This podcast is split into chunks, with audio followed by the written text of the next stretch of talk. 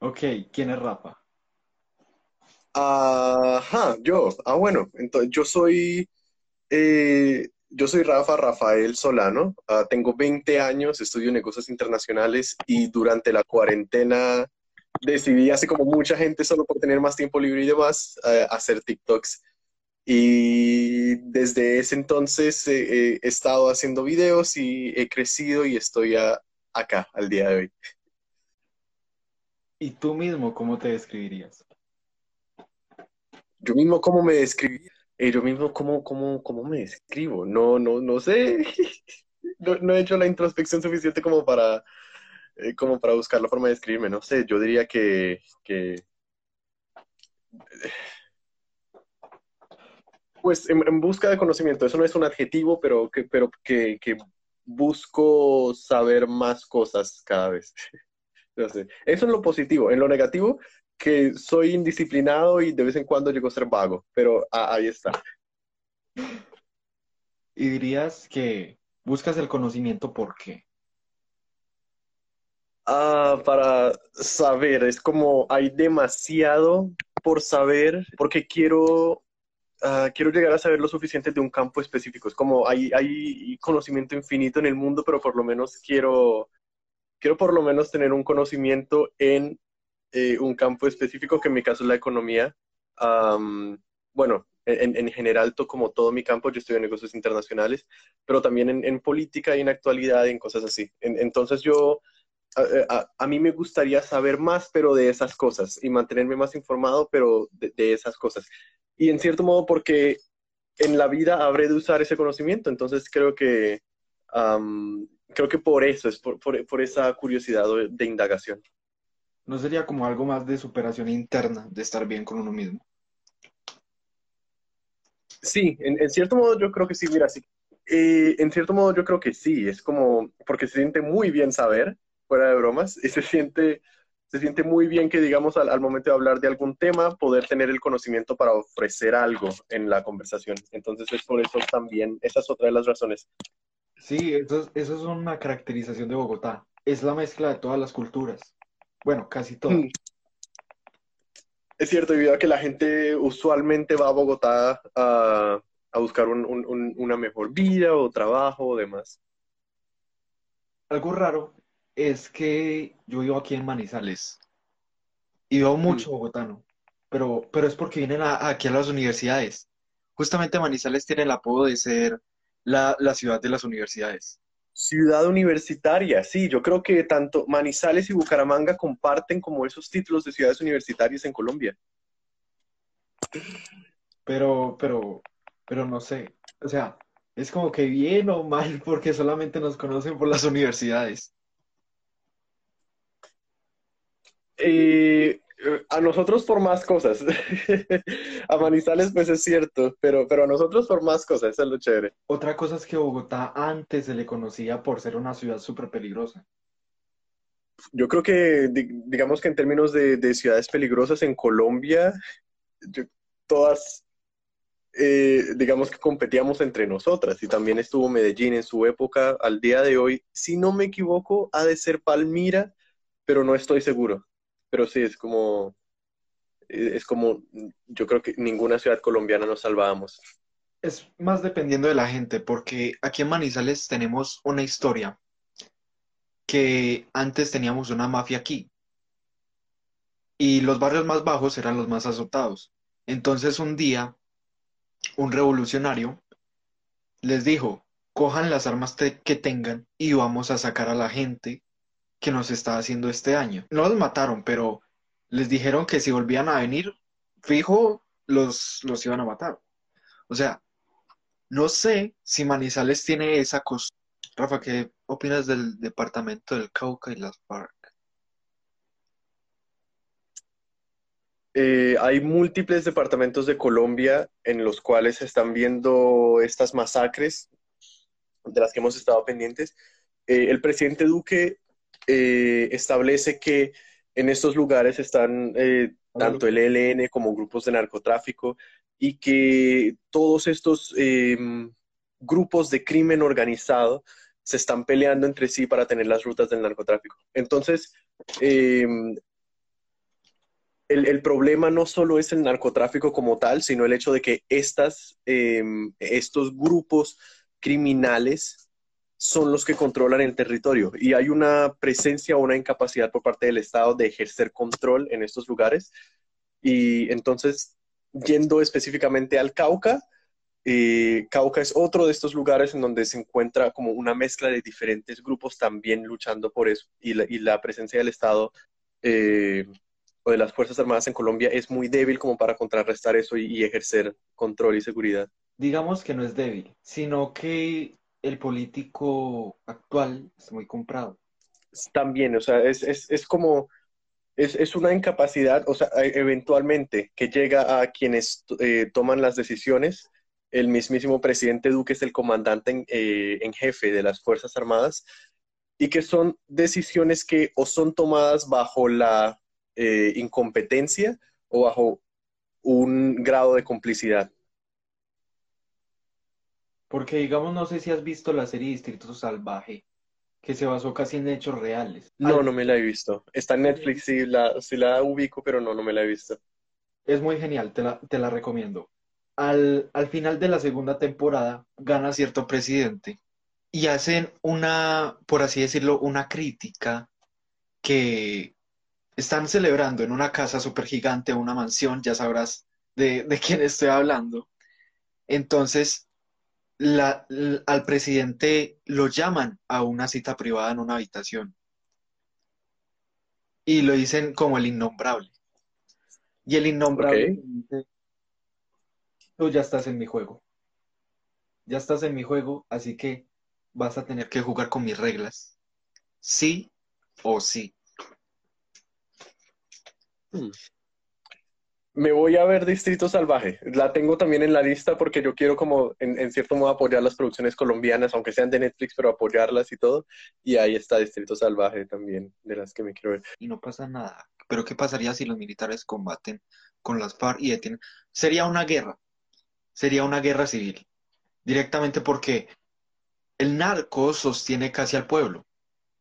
Por la insuficiencia del trabajo, el trabajador va ilegalmente a sembrar coca, a prestarse como burro para traspasar mercancías entre sí. O sea, la incompetencia del Estado de generar trabajos hace que los trabajos ilegales sean la única opción.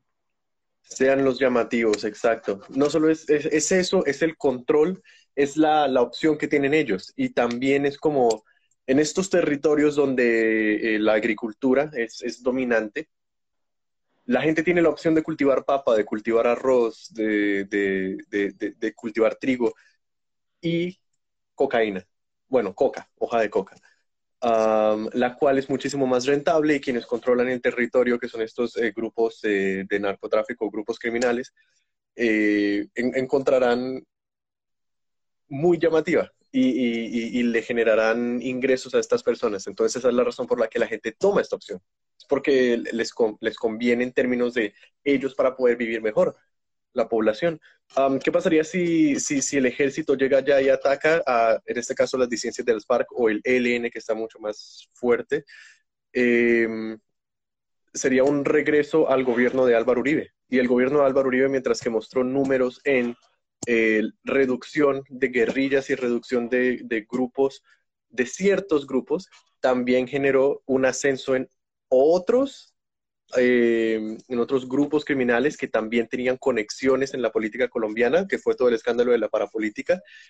Em, y digamos que es una página que muchos colombianos no quieren, y es la razón por la que muchos colombianos no quieren regresar a ese periodo de la seguridad democrática, que incluyó falsos positivos, que incluyó em, crímenes tomados también por parte del ejército colombiano. Entonces la gente ya, hay una porción de la población colombiana que no quiere regresar a eso. Seríamos más o menos una revolución francesa. Salvo por, el hecho de que no cambiaríamos eh, la institucionalidad y demás, en el caso de, nosotros seguimos siendo la República de Colombia y seguimos teniendo la, misma constitución y eso.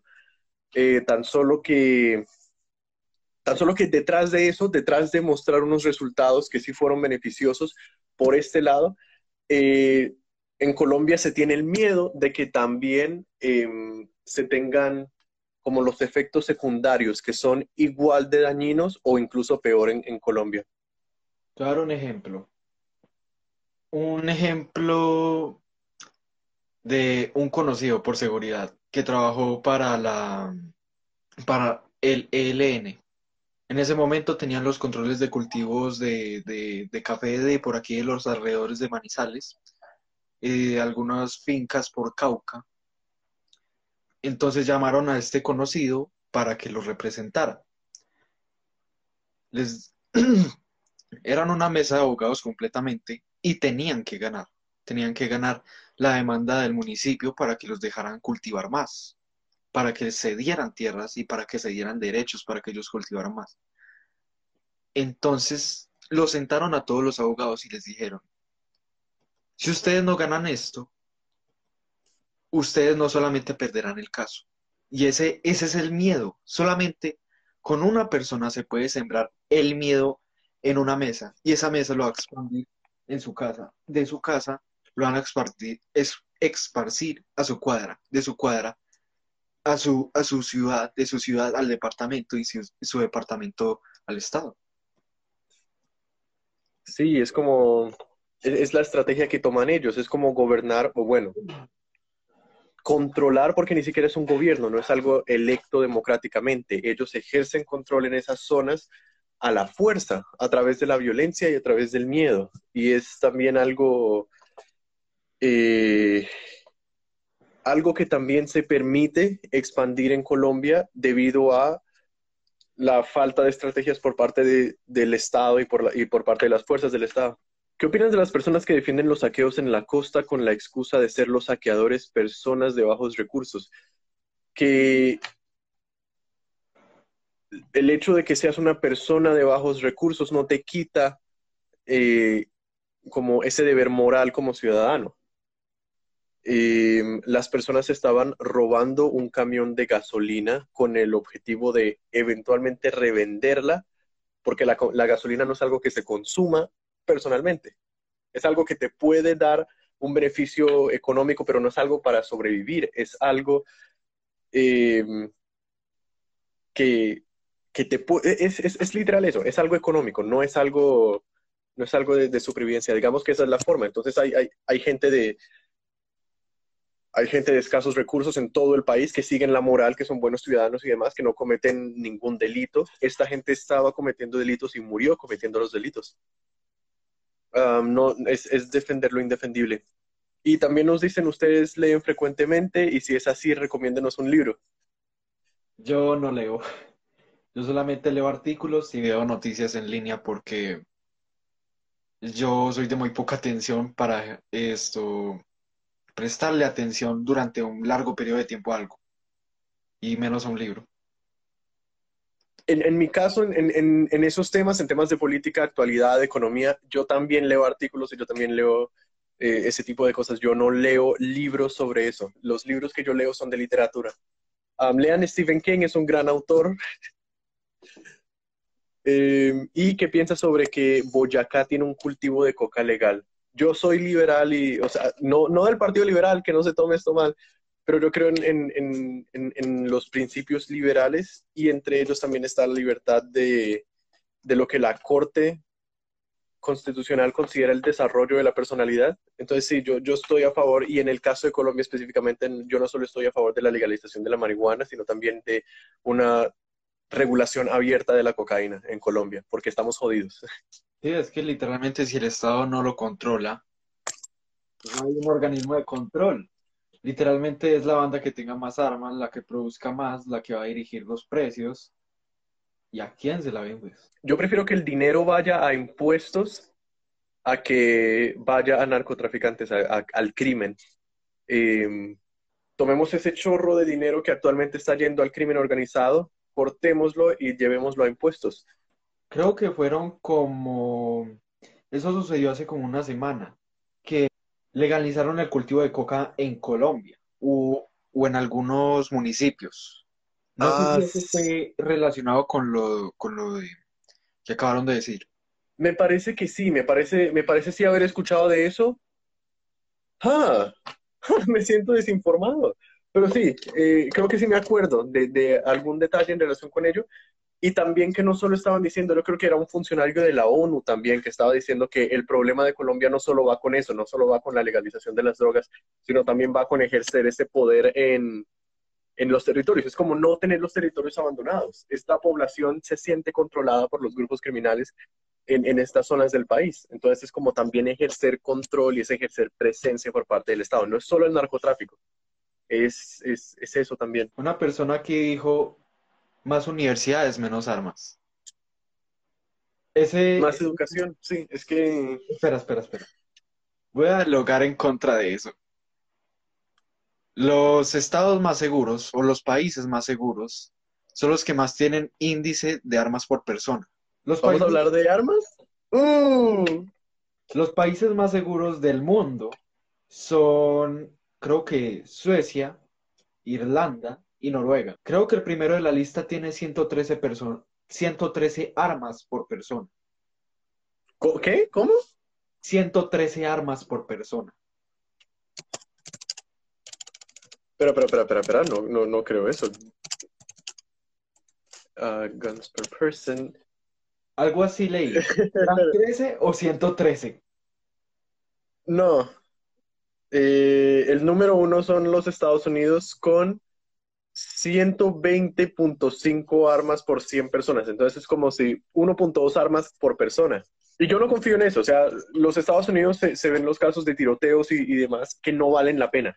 Y entonces por eso es países como Australia o Nueva Zelanda, donde ocurrió algún tiroteo, banearon cierto tipo de armas, un rango de armas y los tiroteos cayeron. En cambio en los Estados Unidos no, porque en los Estados Unidos están jodidos con eso de la segunda enmienda y que no, y, que es el derecho de cada ciudadano tener un arma.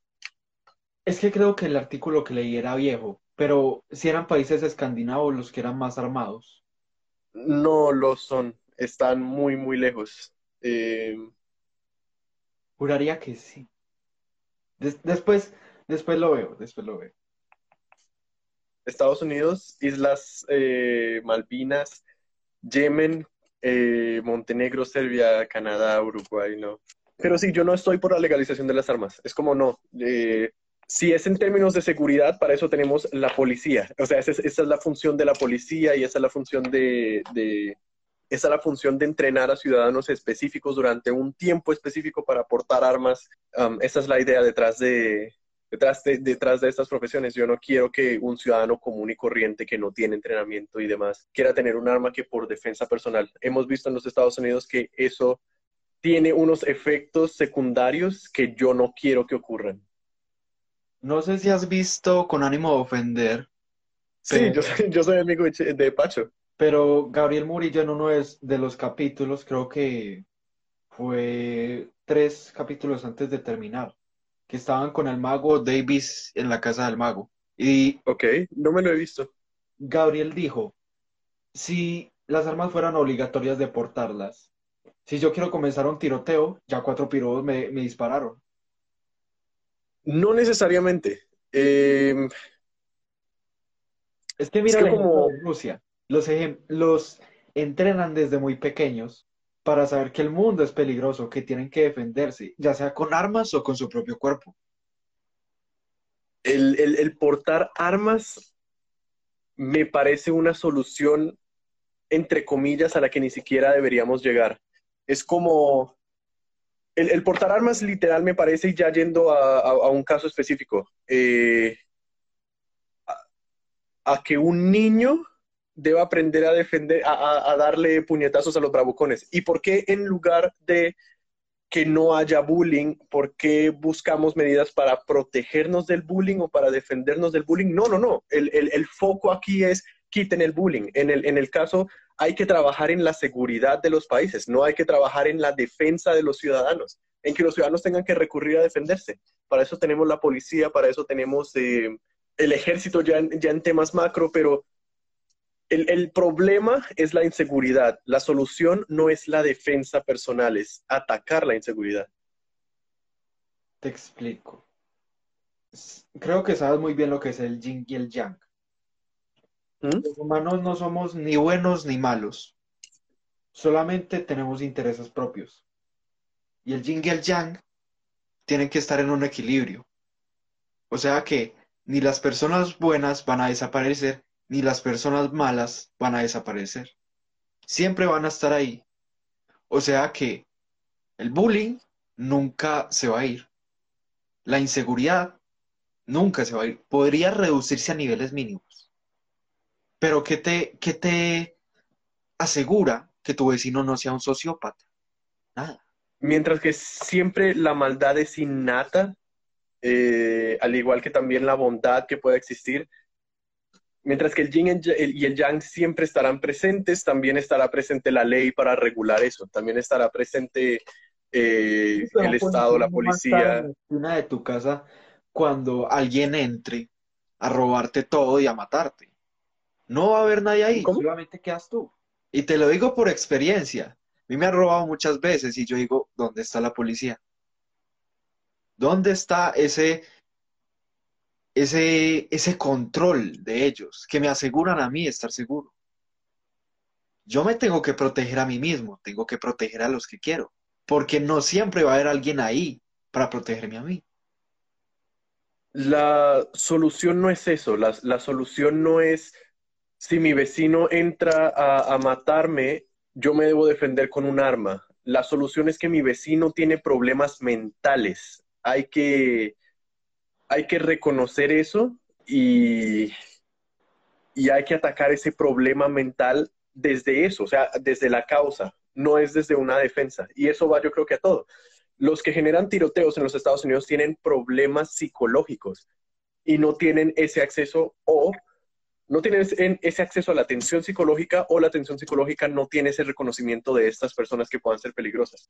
Es, esa, esa es la raíz y considero que esa es la que debe ser atacada. No circular armas en el mercado a que la gente sin experiencia y ciudadanos la quiera aportar por defensa personal. Es totalmente idiota que un bebé porte un arma o que una persona, un sociópata, un, un, ¿cómo se llaman estos que incendian todo? Pirómanos, tengan armas, o alguien que tenga un odio hacia cierto tipo de personas en específico, porque nada me asegura que el día de mañana tengan un, un bajón o algo así y digan, bueno, ya no me queda nada que hacer en la vida, voy a eliminar a esta cosa para llevármela conmigo.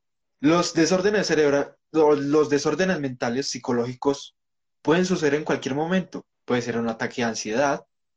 Y he visto ataques de ansiedad de personas especiales que literalmente están quietas y de un momento a otro pueden golpear a cualquiera.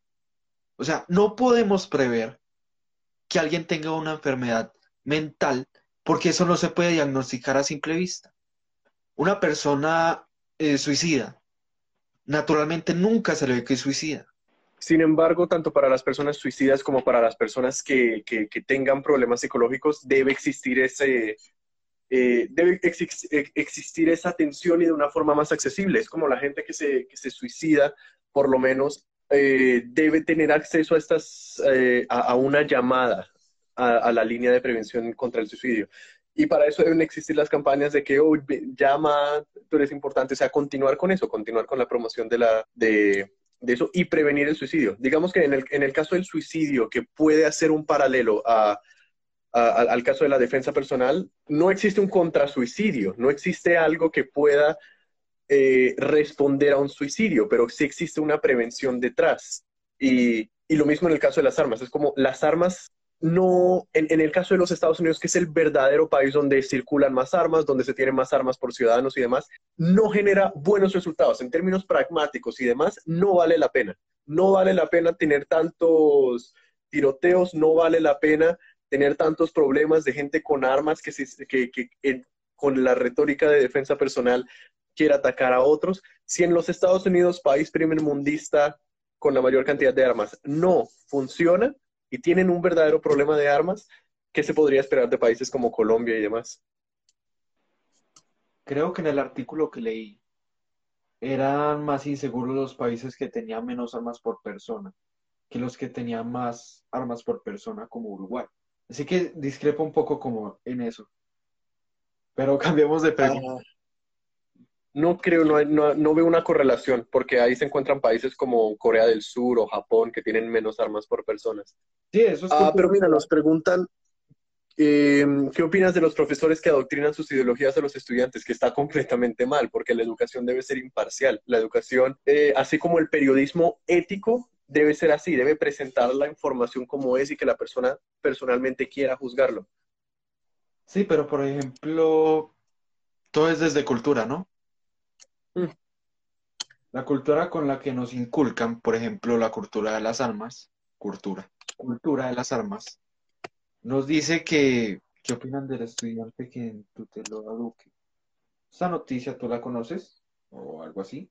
Ah, del, del estudiante que en lo eduque. Sí, sí, sí, sí, sí. Pero ¿cómo fue esa cosa? Ah, no me acuerdo, no me acuerdo, no me acuerdo. Eh, ah, sí, sí me acuerdo, pero no me acuerdo exactamente de qué fue. Lo voy a buscar ahorita en Google. Mientras tanto, este, ¿qué opinas de la pena de muerte en Colombia para los asesinos? Yo no apoyo la pena de muerte nunca. Se apoya, por supuesto, tiempos de cárcel que sean significativos y, no que sea una cárcel, que sea una cárcel productiva. O sea, también hay, hay, hay, todo un tema con el sistema penitenciario, que están literal personas con un gasto enorme de plata por parte de los impuestos, eh, manteniendo criminales en cárceles, o sea, que sea productivo, pero eso es un cambio en todo, el sistema penitenciario. Pero, ¿Qué opino? Yo no, yo no apoyo la pena de muerte, porque... salirnos de la ONU, porque la ONU en el Tratado de Versalles rechaza los trabajos forzados. Así que tendríamos que salirnos de la ONU y perder muchos beneficios. No, no, no, porque no entraría en eso. O sea, sería como, como Suecia, literal, o sea, yendo a estos países.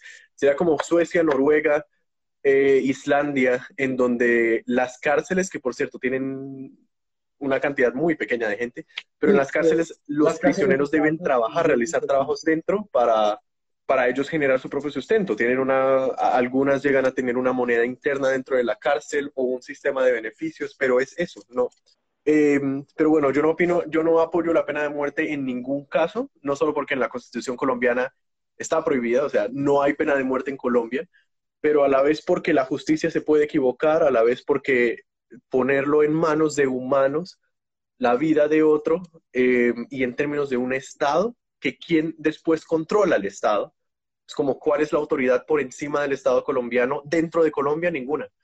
Eh, es por eso, que yo no confío en el, en, el Estado como para tener la decisión de quién vive y quién no. O sea, pero es porque no confía en el Estado colombiano de regular la pena de muerte. Em, yo no confío en muchas decisiones que toma el Estado colombiano, en especial durante este gobierno, o bueno, durante todos los gobiernos que haya tenido Colombia realmente, o sea, siendo completamente sincero. Yo no confío en ningún Estado colombiano que haya existido. Eh, y me parece que, literal, poner en las manos de ese Estado em, algún juicio que puede haber quedado erróneo, eh, yo creo que eso es un riesgo enorme. No, no apoyo la pena de muerte. Pero, por ejemplo, en países como Estados Unidos o Chile. Menos. o sea, bueno, no, no, menos que Colombia, pero digamos que en un rango similar, porque tampoco, tampoco confío en los, en los 50 estados de los Estados Unidos. El estado mate ahora lo quieren hacer legal. Pues los humanos estamos muy sobrevalorados en temas de vida. Literalmente nos estamos extinguiendo.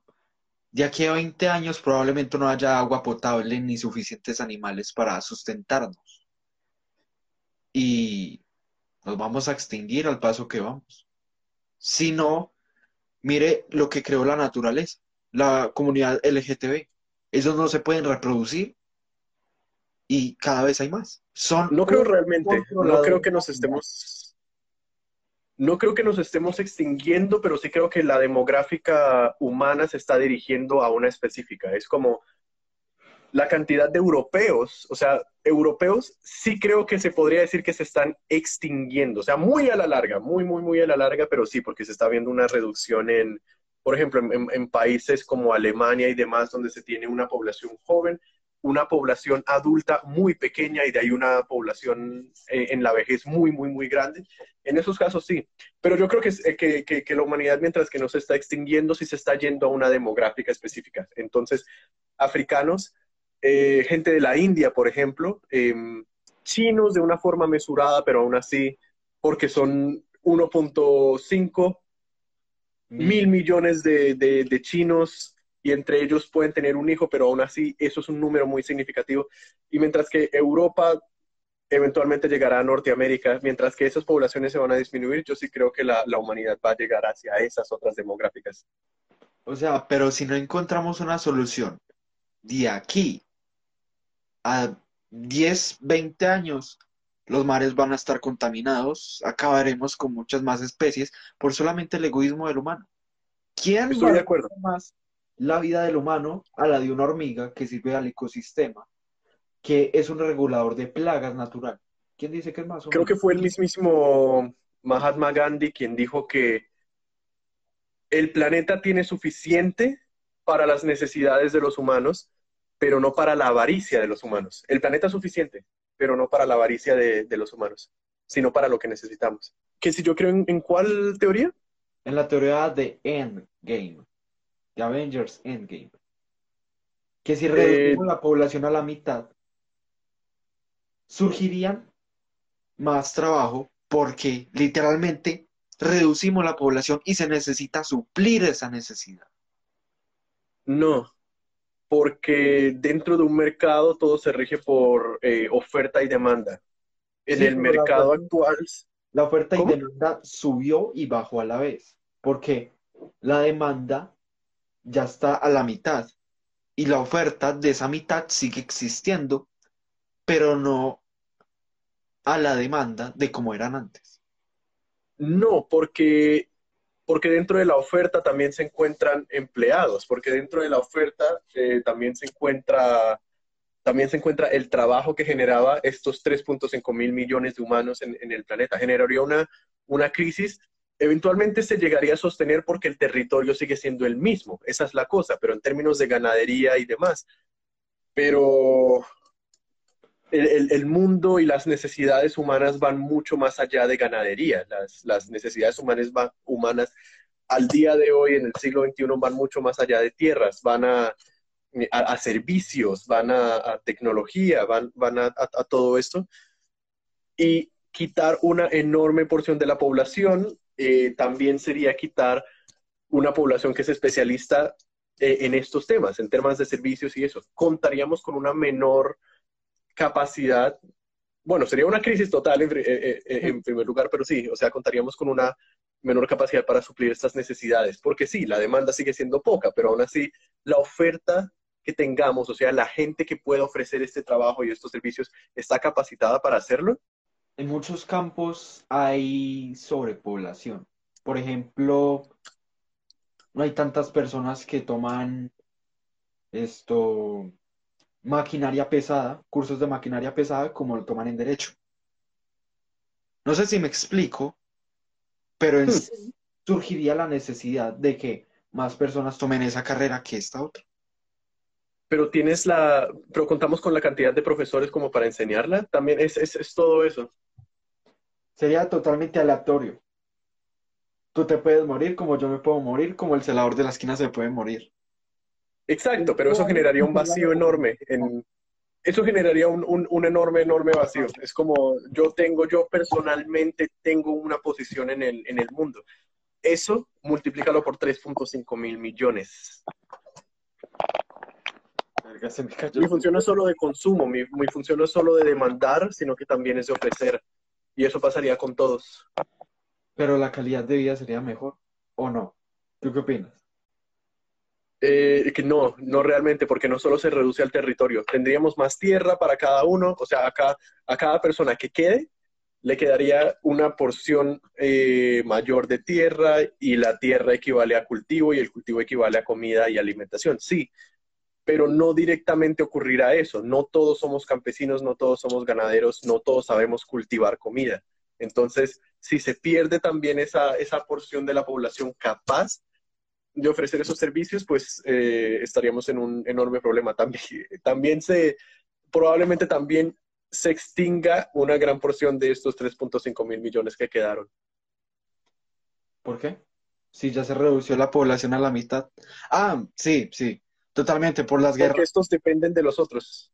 Sí, por las guerras por dominios. Pero de esa guerra nos haríamos menos, menos, menos, menos, menos. Solamente quedarían los que están o más capacitados o los que quieren sobrevivir. Sí, sería, sería horrible. Qué bueno que Endgame se queda apenas en los libretos de, películas. O, o en los planes de gobierno de eh, cancilleres alemanes en 1939. Explícame eso. Hitler. Ah. Primer ministro o, Führer. Führer, sí, canciller era el, líder del, gobierno. ¿Vamos a seguir o, te tienes que ir? Me debo ir a las 10. Nos quedan dos minutos, entonces, rápido, rápido, rápido. ¿Crees que, que el sistema vikingo funcionaría en la actualidad? No, eh, seremos nuestra propia milicia, seremos nuestros propios campesinos, nosotros produciríamos y nos defenderíamos.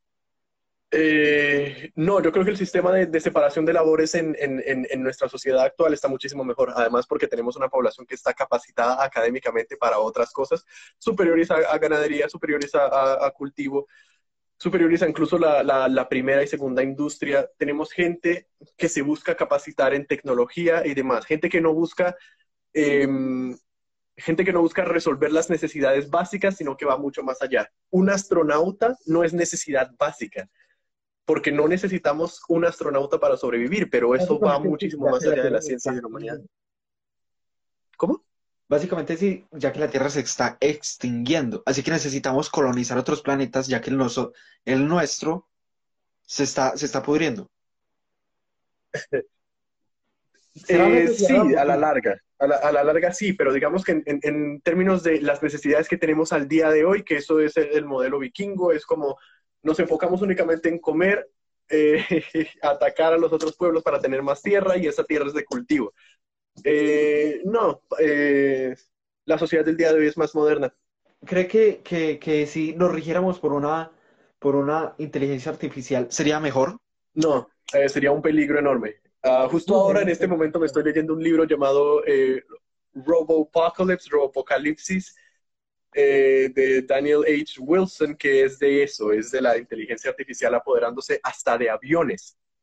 Y, por ejemplo, hay un capítulo del libro en donde un avión tiene un sistema operativo. Ponte el avión eh, Windows. Y hay otro avión que tiene el sistema operativo Apple. Eh, uno de esos aviones, llamémoslo el Windows, jaja, qué mala publicidad, tiene un virus y va a colisionar con el avión de Apple. Pero sí la, seguridad informática está avanzando cada día más. Pero siempre habrá algo que la supere. Es como eh, también en el caso de las armas. hay, armas muy poderosas, pero siempre hay una que, que supere. Y así sucesivamente. En temas de tecnología no hay límite. ¿Qué opinas de la labor de la ACNUR? En temas de la ONU en general, yo creo que están muy deficientes. Es muy bonito, todas, todas las agencias de la ONU, estilo ACNUR para los refugiados, em, OMS para la salud, UNESCO para la educación, pero en términos prácticos, no, no veo números. No funcionó con los objetivos del los objetivos de desarrollo del milenio y eh, no veo un progreso significativo con los objetivos de desarrollo sostenible. Aún faltan 10 años, pero en 2030 veremos la practicidad y la funcionalidad de, la ONU y veremos qué, tanto, qué tan buenos son en dar resultados. Que sí he visto el robo del siglo, sí me la vi, me la vi de una sentada, estuvo buenísima. Yo he visitado Valledupar, entonces yo conocía la historia del robo del siglo desde antes, solo que yo la conocía con, con un malentendido porque hay un mito allá en Valledupar que la gente cavó un túnel desde el Hotel Sicarare, que es el que queda al frente del Banco de la República. Y no es cierto, es un mito, pero sí me vi la serie y me pareció buenísima. Yo no me lo vi, pero sí me, sí me sé la historia. Hmm. Eso me inspiró precisamente a hacer unos videos en, en TikTok al respecto.